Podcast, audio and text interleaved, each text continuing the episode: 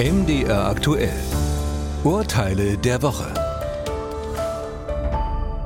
Heiner Hicks ist Außendienstmitarbeiter einer Winzergenossenschaft. Diese lädt zu Jahresbeginn zur Weihnachtsfeier in ein Restaurant.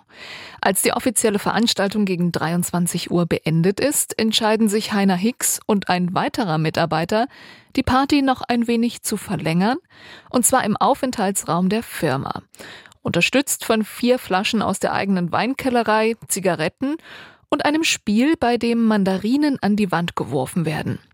Heiner Hicks nannte das einen unglücklichen Absturz. Der Arbeitgeber fand dafür andere Worte, nämlich Hausfriedensbruch und Diebstahl.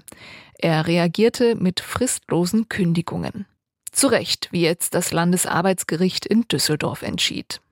Es gibt keine Anhaltspunkte für den Arbeitnehmer, dass der Arbeitgeber ein solches Verhalten duldet.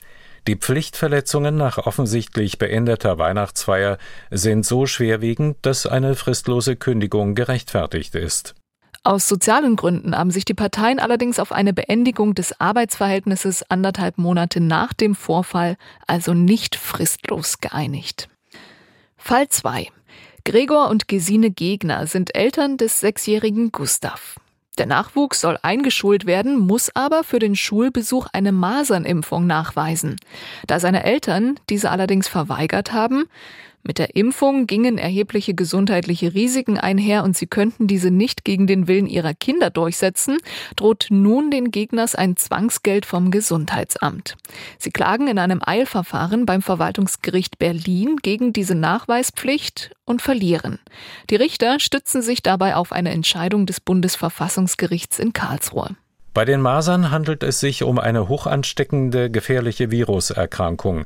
Es ist daher rechtmäßig, dass die Eltern nachweisen müssen, dass ihr Kind entweder geimpft ist oder die Masern bereits hatte. Gerade in Gemeinschaftseinrichtungen wie Schulen oder Kindergärten ist ein ausreichender Impfschutz nach dem Infektionsschutzgesetz zu gewährleisten. Auch die Androhung eines Zwangsgeldes zur Durchsetzung ist rechtmäßig. Familie Palme will dem Herbst in Deutschland entfliehen und bucht eine Reise nach Madeira. Am Reisetag gibt es jedoch mehrere Verzögerungen.